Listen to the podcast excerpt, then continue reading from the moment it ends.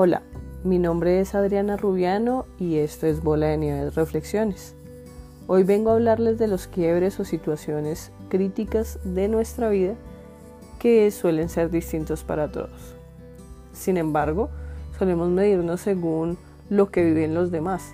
Decimos como no es tan grave, lo que le pasó a alguno o tendemos a la comparación para de alguna manera bajar el nivel de emoción que puedan traer esas cosas a nuestra vida.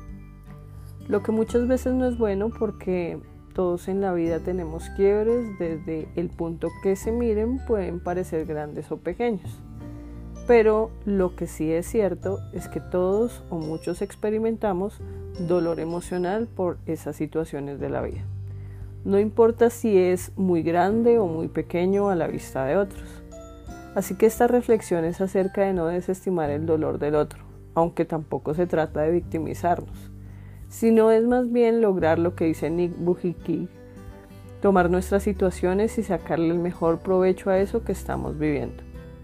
Es interesante porque la vida de este hombre es totalmente inspiradora, pero cuando estamos en momentos de quiebre en realidad nada nos levanta, las emociones suelen tomar el control.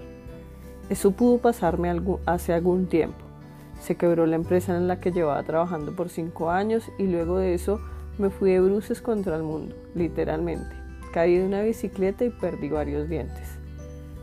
Ha sido doloroso física, mental, emocionalmente. Pude dejarme llevar por el dolor de la pérdida, de ver sueños frustrados y sin embargo, aunque ha sido de las cosas más difíciles que he vivido, porque en ese momento estaba todo muy bien en mi vida y por fin sonreía y había sanado el pasado, mis dientes se fueron y ya no podía sonreír sin verme extraña.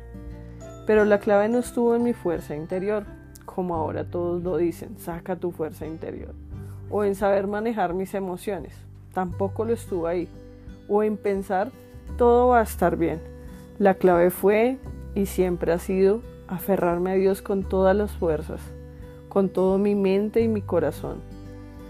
En aquel momento tomaba mi guitarra y con las torpes notas que sé tocar le cantaba en medio del dolor, en medio del de el miedo al futuro, la desesperanza, ahí estaba Él, Jesús, diciéndome al oído que el enemigo había querido usar todo para mal, pero Él lo iba a transformar para bien.